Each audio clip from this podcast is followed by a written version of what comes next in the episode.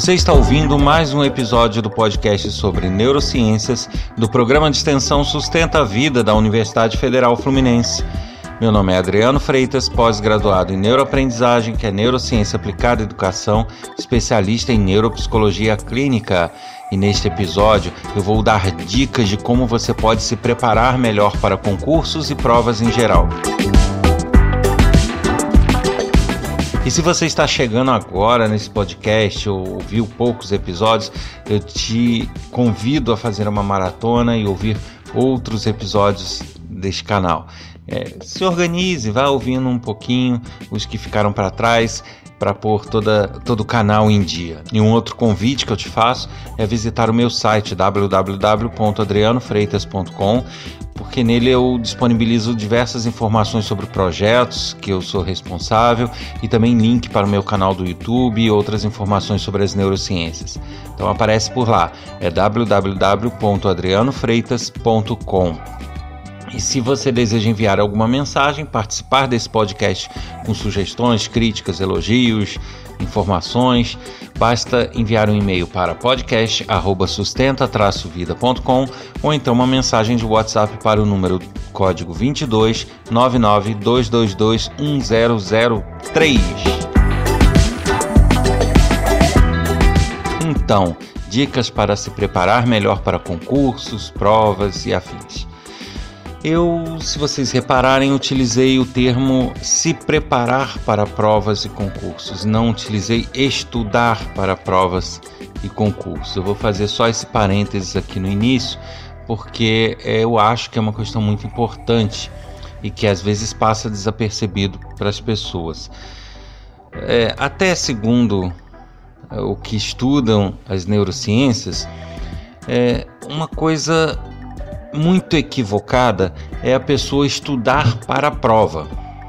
Isso é um erro, porque durante várias décadas, eu diria, foi implantada nas escolas, principalmente aqui no nosso país, a mentalidade, a ideia de que você precisa estudar para a prova, quando na verdade não, você precisa estudar para aprender, para conhecer os conteúdos e a prova é uma consequência, uma forma de avaliar o que você assimilou. Então, é, quando você foca, tem um foco de estudar e aprender só para aquela ocasião da prova, você tem alguns mecanismos ali que trabalham de forma um pouco diferenciada, até a forma de você fazer isso muitas vezes não é adequada e você acaba ficando com um aprendizado que não é consolidado em memórias de longo prazo, você usa aquele conhecimento só para a prova e depois nunca mais se lembra dele. Então eu acho que o objetivo da educação, o objetivo de vários segmentos da vida cotidiana não é você ter um, um foco, um aprendizado momentâneo. Eu acho que essa mentalidade ela precisa ser mudada. Eu acho que os jovens adolescentes e até as crianças, eles já têm que ter a visão de que eles precisam estudar para aprender, para conhecer aqueles assuntos e para ter uma formação que os ajude mais à frente, e não para fazer uma prova e depois esquecer. Então, por isso que eu usei o termo se preparar. A partir do momento que você conhece, você pode se preparar para a prova, mas você já domina os assuntos. Estudar para a prova, eu acho bastante complicado e arriscado. Mas enfim, é, quando eu falo aqui é, se preparar, lógico que isso inclui também o conceito de aprendizado. Por quê? Porque você pode conhecer um assunto e ter que se preparar de fato para encarar uma avaliação sobre aquele assunto. Ok. Mas em dados momentos, principalmente em concursos públicos, você muitas vezes precisa fazer uma prova que inclui coisas que não são a sua área de atuação ou que não fazem parte seu, da sua bagagem de conhecimento. Então, nesse caso, você, além de tudo, precisa aprender sobre aquilo para daí encarar o processo seletivo. Então, é, você não está aí só se preparando, você está também aprendendo. Então, essas duas dicas vão estar juntas, na verdade, como se preparar com base em coisas que você sabe e que vão servir também para você aprender coisas novas e daí ficar preparado para esses processos seletivos. Eu vou dividir aqui em vários, várias dicas e não vou entrar em tantos detalhes neurocientíficos sobre cada uma delas, porque teríamos um podcast longo demais. Mas eu vou dar algumas dicas, alguns porquês já foram dados em outros episódios, episódios anteriores, e alguns ainda não, mas que virão aí pela frente de forma mais detalhada. Eu quero objetivamente passar essas dicas, é, até devido a vários pedidos que foram recebidos aqui através de mensagens. Então vamos lá. Qual é a primeira dica? É você tentar trabalhar alguma ligação emocional com o conteúdo e com o objetivo desse processo seletivo. É, o que, que eu quero dizer? O nosso cérebro ele promove um aprendizado, uma fixação melhor de conteúdo, uma consolidação a partir do momento que nós temos estímulos emocionais ligados a esse conteúdo. Então, se você está de forma morna, tanto faz como tanto fez, tentando se preparar para um, para um processo seletivo, para uma prova, isso não vai ter grandes resultados. É diferente de você estar fazendo isso com algum apego emocional, com alguma emoção envolvida.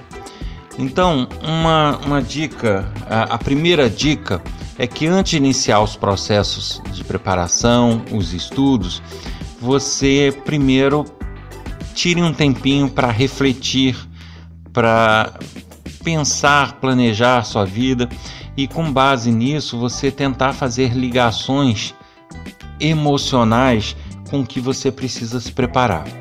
Então, a, a primeira coisa, a questão macro. Por que, que eu vou fazer esse concurso? Ou por que, que eu vou fazer essa prova? E aí tentar lembrar coisas da sua vida, tentar reviver coisas que te tragam emoção e que justifiquem esse aprendizado. Né? Você alimentar essas emoções que são ligadas a isso. Isso vai dar é, uma abertura para que os conteúdos sejam melhores assimilados. Mas não basta também só o macro. Você precisa, antes de cada estudo, tentar avaliar e fazer essa mesma ligação emocional com cada tópico, com cada estudo que você precisa se inteirar, que você precisa se preparar. Então, se você precisa fazer algum estudo de legislação, por exemplo, eu sei que nem sempre é tão fácil, mas você tentar um pouco antes de estudar, reviver e relembrar coisas que te fariam ter uma emoção envolvida nesse estudo. Uh, você vai estudar legislação, então tentar lembrar de coisas pessoais que poderiam ser resolvidas se você tivesse eh, esse estudo da legislação, tentar relembrar de casos que você viu que lhe causaram alguma emoção e que tem a legislação envolvida. Então, várias situações começam. Você fazer essa reflexão antes, você trazer emoção para o teu estudo, vai fazer com que essa assimilação seja bem mais sólida do que você estudar por estudar. Então, essa é a primeira dica que eu posso trazer. Bom, uma segunda dica é o seguinte: sempre fazer resumos e anotações por escrito, mas sempre à mão, escrito à mão, manuscrito, cursivo, e não tirar fotografia do conteúdo, fazer print da tela, é, digitar esse conteúdo num processador de texto que seja, não fazer isso. Os meios de tratamento de informação digitais, eles são práticos, rápidos, organizados, bonitos, mas eles não são eficazes para o aprendizado. Eles são ruins para quem precisa aprender. Então, se você precisa aprender, você vai ter que na, na organização dos seus resumos e das suas anotações esquecer do computador. você vai ter que pegar a velha folha de papel, a caneta ou lápis e mandar ver na mão.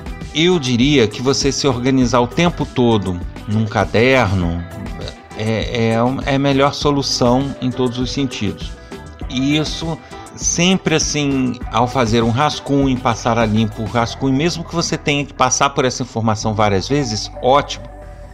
Né? Nada de falar, ah, não, vou fazer só um, um rascunho aqui na tela, depois eu copio e faço o definitivo à mão. Não, faz todo o processo à mão. Você vai perder um pouco mais de tempo, mas a assimilação vai ser muito maior do que você utilizar meios digitais.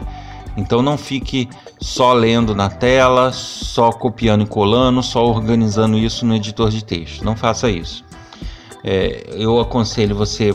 Você pode até consultar a internet para os seus materiais, lógico, hoje em dia é praticamente é, isso que é feito. Dificilmente as pessoas vão à biblioteca fazer pesquisas, né? Nós temos é, conteúdos mais atualizados, mais ágeis na internet, mas de forma mais cômoda.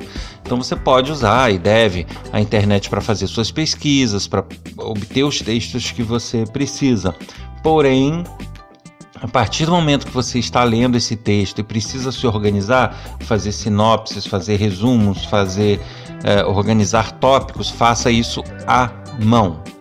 E aí eu aconselho pelo menos dois processos: você ter o chamado caderno de rascunho e o caderno definitivo. Então, é, comece pelo caderno de rascunho, faça tópicos, pequenos resumos e depois passe a limpo de forma definitiva no teu caderno de textos finais. Porque este processo de escrever e depois de reescrever à mão, ele é muito benéfico para a assimilação.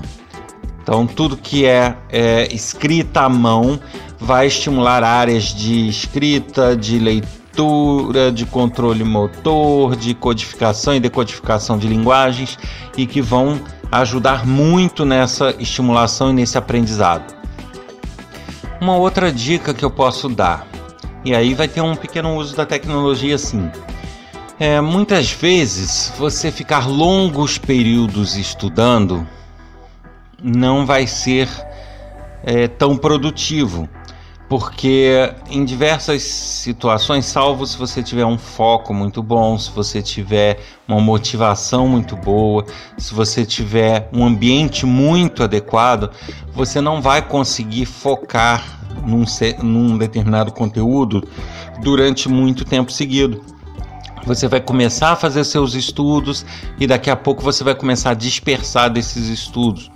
A maioria das pessoas faz isso. É difícil você manter durante uma tarde inteira se manter lendo um, um texto sobre o mesmo assunto e se preparando para ele.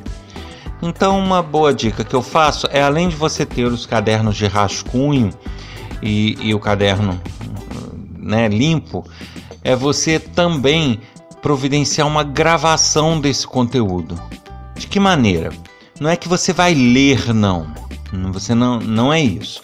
É você primeiro faz os seus resumos, faz os seus rascunhos, passa limpo e depois, com base naquilo que você entendeu, o que você assimilou, é como se você desse uma aula. Grave você mesmo explicando o assunto.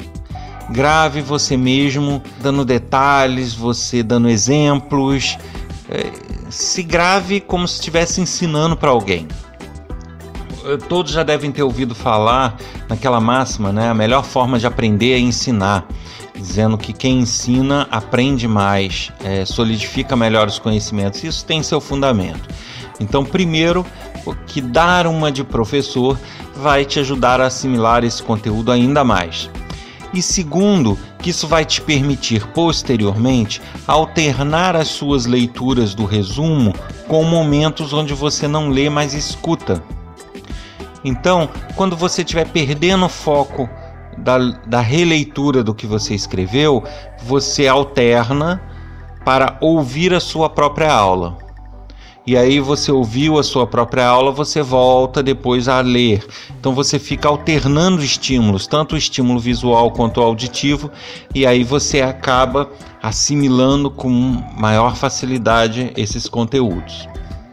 Uma outra dica é resolver exercícios.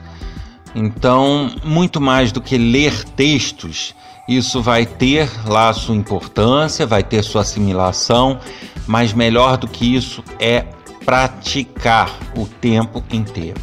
Então, se você precisa fazer um processo seletivo ligado a áreas exatas, do tipo matemática, física, ok. Não é difícil achar na internet centenas de milhares de questões de física e matemática para resolver.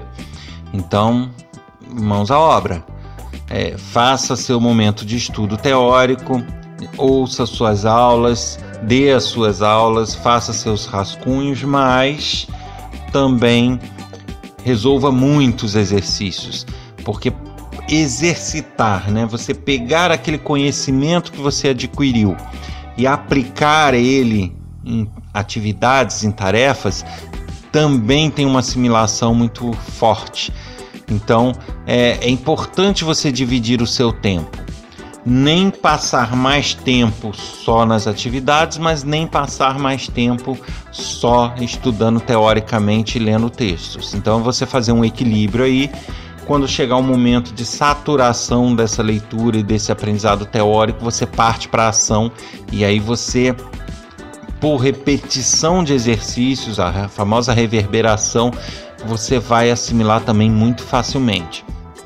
E mesmo que não sejam áreas exatas, é fácil achar simulações na internet, achar outras questões ligadas à legislação, ligadas a temas de áreas humanas. E aí é importante você fazer esses trabalhos, fazer essas atividades, essas questões, comparar as respostas, e aí você também vai assimilar com bastante facilidade.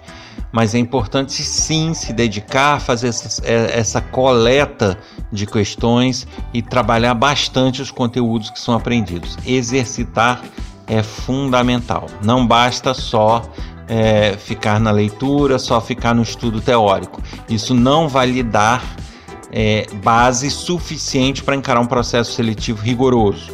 Então, é, por outro lado, só praticar também não vai lhe dar é, o embasamento para que você, em determinadas situações, tenha o que dizer. Então, é importante fazer esse casamento entre a teoria através de leitura, de escrita, de gravação de aula, eh, todas as dicas que eu dei até aqui, mas é importante você unir isso aos exercícios práticos. Uma outra dica bastante importante são as associações. Já falei isso em, em outros episódios. As nossas memórias, elas são basicamente associativas. Elas conseguem consolidar os conteúdos de uma forma mais eficaz a partir do momento que elas fazem associações com esse conteúdo. Então, se eu busco somente assimilar o conteúdo pura e simplesmente, eu vou ter um aproveitamento. Agora, se eu consigo associar este conteúdo a coisas anteriores, a experiências que eu já vivi, a conhecimentos que eu já adquiri, fazer uma associação, uma ligação entre assuntos, isso vai me ajudar a puxar esses assuntos para dentro onde já estão essas memórias que eu estou associando. Então é bastante importante também buscar essas associações. De repente, um fato histórico que você precisa memorizar, que você precisa conhecer bem para encarar esse processo seletivo, você busque nas suas experiências, nas suas vivências, alguma história da sua vida, alguma história que você presenciou, viveu, um filme que você assistiu e faça associações com esse filme, faça associações com essas histórias. Essas associações vão tornar esse aprendizado mais fácil. Por isso que alguns cursinhos, e aí é, não é difícil a gente ver isso aí pela internet, costumam fazer musiquinhas, paródias, é, historinhas, teatrinhos para poder assimilar o conteúdo, justamente por esse conceito de associação, que ele vai ser bem forte e vai ajudar muito na obtenção dessas, dessas memórias mais definitivas sobre o que você precisa estudar. E aí um parêntese sobre isso é que se além de associar você fizer isso uh, com histórias ou fatos que são engraçados, isso ainda vai ter um aproveitamento melhor. Né? O humor e essas emoções alegres, elas é, preparam melhor o nosso cérebro, elas conseguem nos ajudar ainda mais nessas associações e nessa consolidação de memórias. Então, uma dica importante é tente associar. Mas se você conseguir fazer uma historinha engraçada, você conseguir se lembrar de um fato bizarro, algo estranho que te ocorreu e que foi engraçado, e você conseguir associar isso com algum conteúdo, certamente esse conteúdo vai ser bastante assimilado com uma certa facilidade. Uma outra dica diz respeito à alimentação. Sempre tem aquela máxima é, que os médicos falam: alimentação balanceada, alimentação equilibrada é muito importante para a saúde, concordo. Porém, em momentos de estudo e de preparação para processos seletivos, você é, precisa trabalhar essa alimentação, óbvio, mas você deve é, evitar estar em momentos onde você esteja fazendo, por exemplo, uma dieta restritiva. Justamente porque o nosso cérebro ele se alimenta de coisas que nem sempre são boas para o nosso corpo que são gordura e açúcar.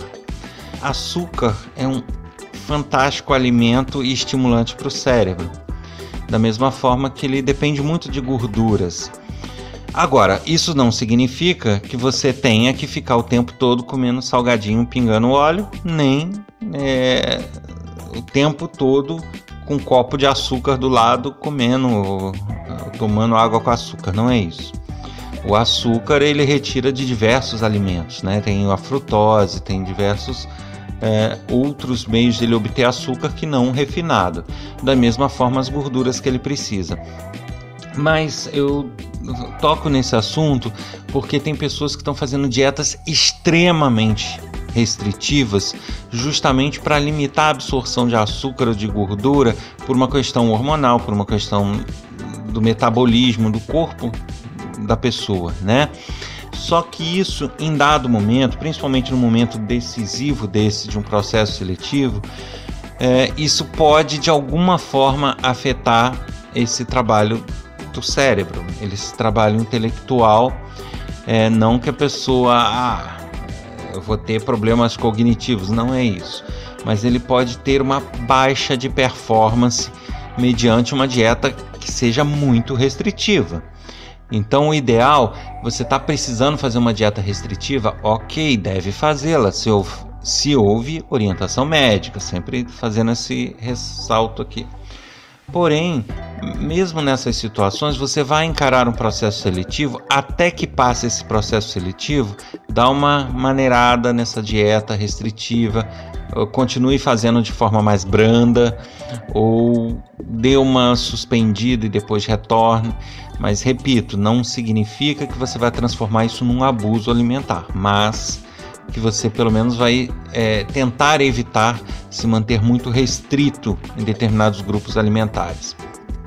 Bom, e aí é, eu entro também naquelas questões, né? Temos vários neuroestimulantes, que são alimentos que vão de alguma forma nos ajudar a manter atentos, manter despertos, Uh, e aí uh, promovem um auxílio nesse aprendizado. E aí, né, várias pessoas vão falar mal, principalmente quem, quem lida com a saúde como um todo, mas nesses momentos realmente ajuda muito. É o café, é, refrigerantes é, com aquela base com xarope de cola, né, que são a gente já sabe os nomes, é o concorrente e o original, e também doces, né, chocolates e outros doces. Eles realmente ajudam bastante justamente por isso, né? Porque o nosso cérebro ele trabalha em cima de açúcar e a cafeína e outras substâncias presentes no chocolate ou presentes nos refrigerantes ajudam de fato a ter um, um trabalho intelectual mais apurado. Como eu falei, nem tanto ao céu, nem tanto à terra, sem grandes exageros também. Né? Aqui eu faço um parênteses que muita gente se arrisca a tomar aqueles famosos remedinhos Ritalina e outros baseados no famoso metilfenidato, que são é, é uma substância, como eu já fiz esse alerta várias vezes, é uma substância que quimicamente é bem próxima da cocaína. E se eu falar aqui que ele não vai resolver nada, não vai ajudar em nada, eu estaria mentindo, iludindo vocês, depois vocês é, tem um resultado diferente, vão falar que eu sempre minto. Não é essa a intenção. Então eles até promovem algum resultado sim, mas é importante que vocês reflitam a que preço. Né? A que preço você quer é, realizar uma prova na base de um remédio e obter os resultados não por seus méritos, mas é, com auxílio de medicamento. Você vai poder trabalhar baseado em medicamento né? Se você fizer isso, você é louco. Então, é, eu não acho que seja uma boa forma. Eu acho melhor a pessoa realmente estar preparado. Sem contar, como eu já falei, que não temos estudos de longo prazo para saber no que, que isso vai dar.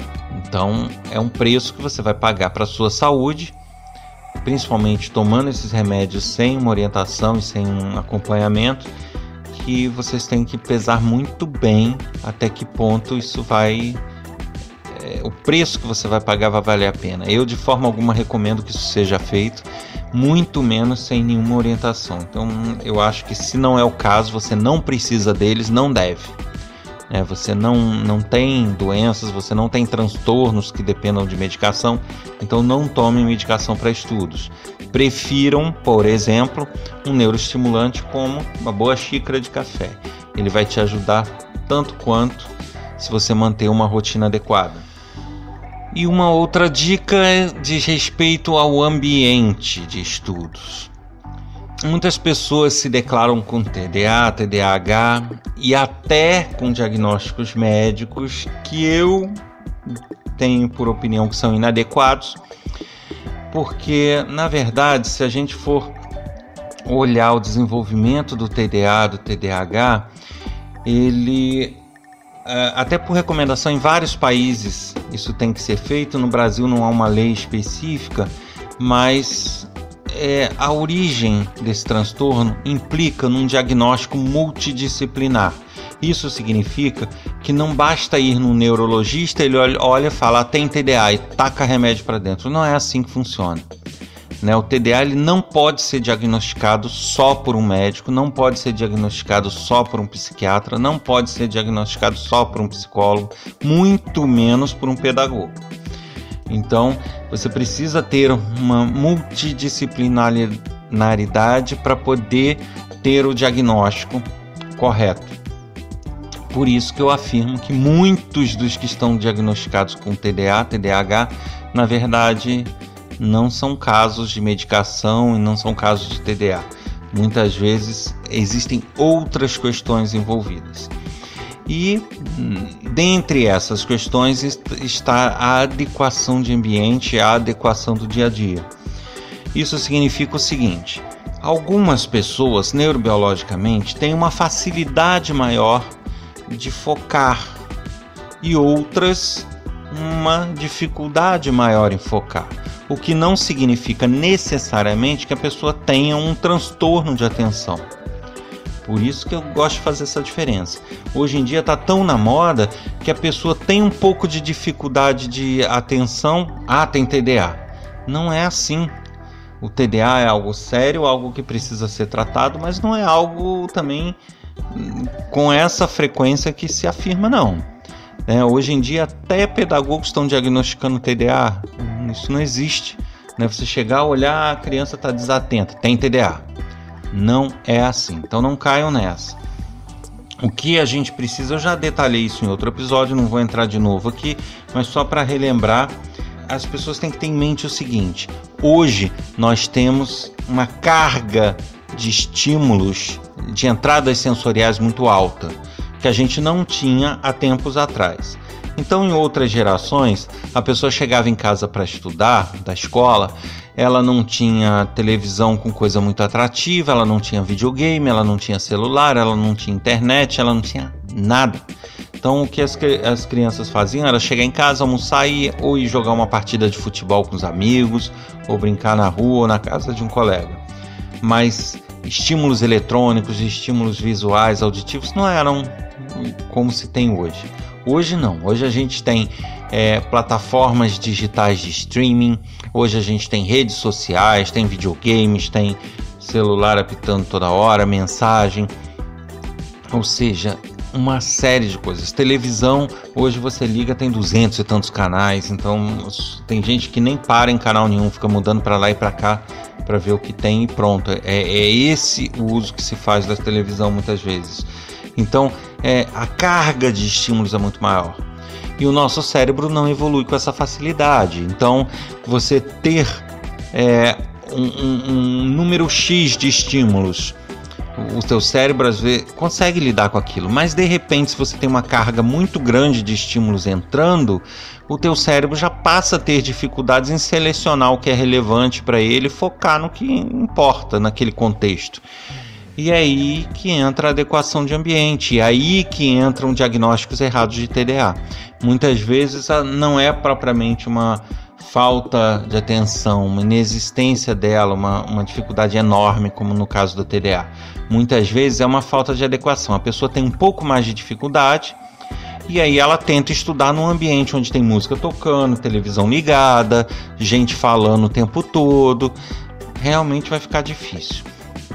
Então, quer se preparar para um processo seletivo? Primeira coisa, prepare um canto na sua casa em um horário que você consiga parar e focar. Você consiga não ter excesso de estímulos perturbando.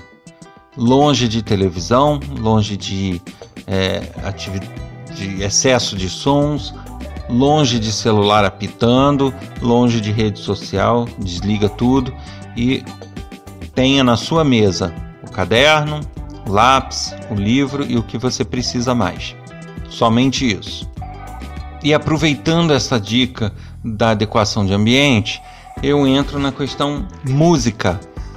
Uma música pode ajudar? Sim. Tá? Lógico, isso é uma regra, mas tem suas exceções. Então é sempre bom, em cada dica, avaliar aquilo que é aplicável e que funciona para você. No caso da música, é uma que precisa dessa avaliação, precisa dessa experiência. O que acontece? A música ela pode servir de barreira auditiva para estímulos. Então, se você está num lugar que tende a ser barulhento, que você não tem controle, por exemplo, você mora na beira de uma rodovia muito movimentada, tem buzina, gente gritando, barulhos o tempo todo, batida, é, e você vai ter dificuldade de isolar, de ficar em silêncio, você pode se utilizar de uma música para essa música servir de barreira sonora.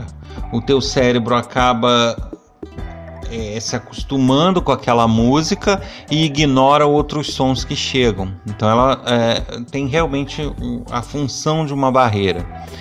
E além disso, existem pessoas que quando está num silêncio absoluto digamos que já é o oposto. Você consegue se isolar. Você mora num sítio, numa fazenda, num lugar que não tem estrada movimentada, e em determinado momento do dia aquilo fica aquele silêncio que não tem um pio de ninguém.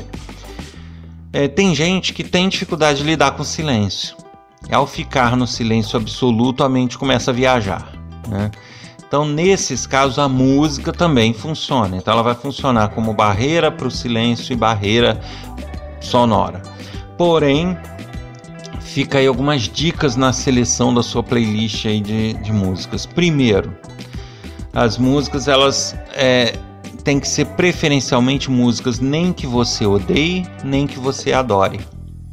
Porque se forem músicas que você gosta muito, você vai tender a ter o desvio de atenção para a música. O teu cérebro vai ficar focando na música em diversos momentos.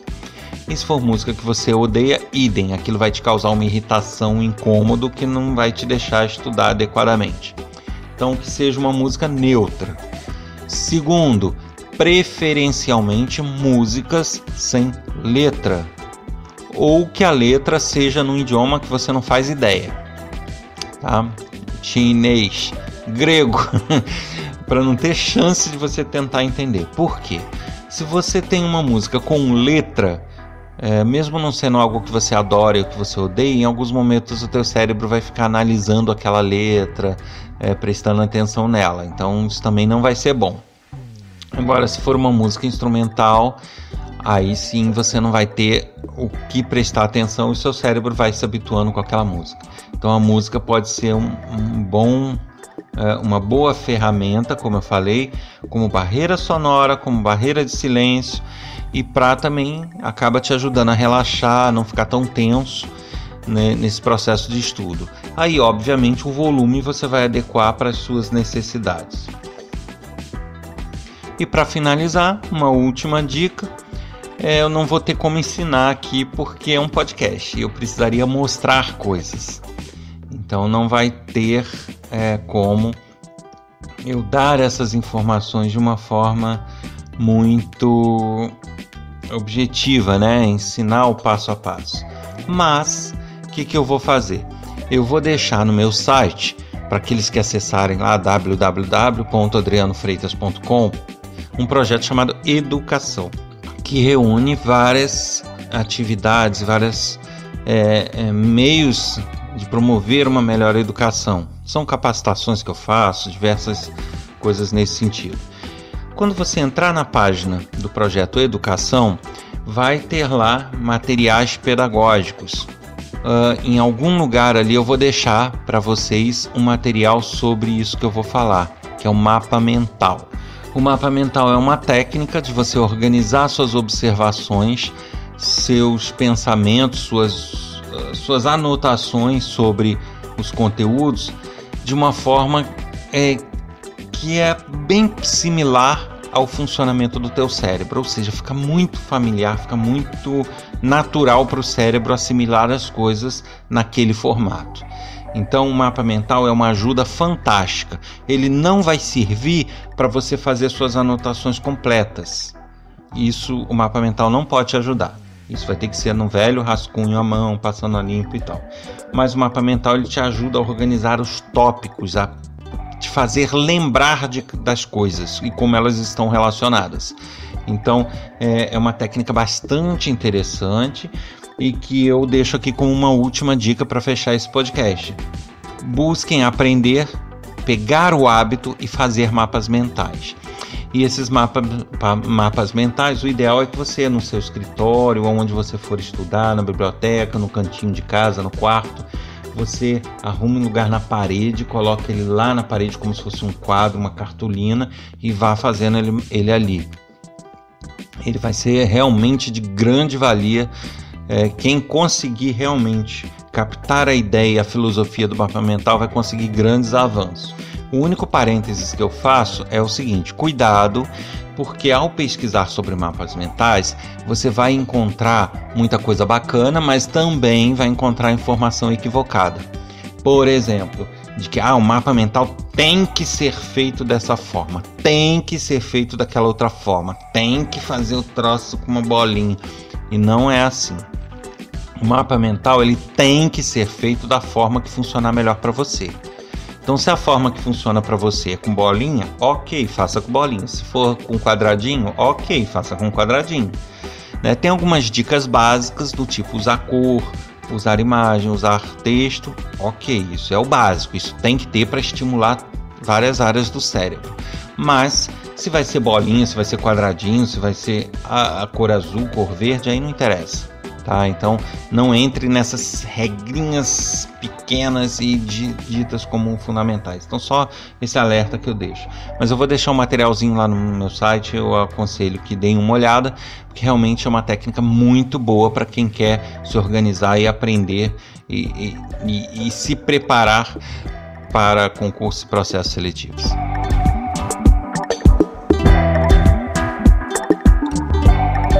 Você ouviu mais um episódio do podcast sobre neurociências do programa de extensão Sustenta a Vida da Universidade Federal Fluminense. Eu sou Adriano Freitas, pós-graduado em neuroaprendizagem, especialista em neuropsicologia clínica. Escreva pra gente, dê sua dica, sua sugestão, seu elogio, sua crítica. Participe deste podcast. Envie uma mensagem de e-mail para podcast@sustenta-vida.com ou então uma mensagem para o WhatsApp código 22 992221003. Espero vocês aqui na próxima semana. Até lá.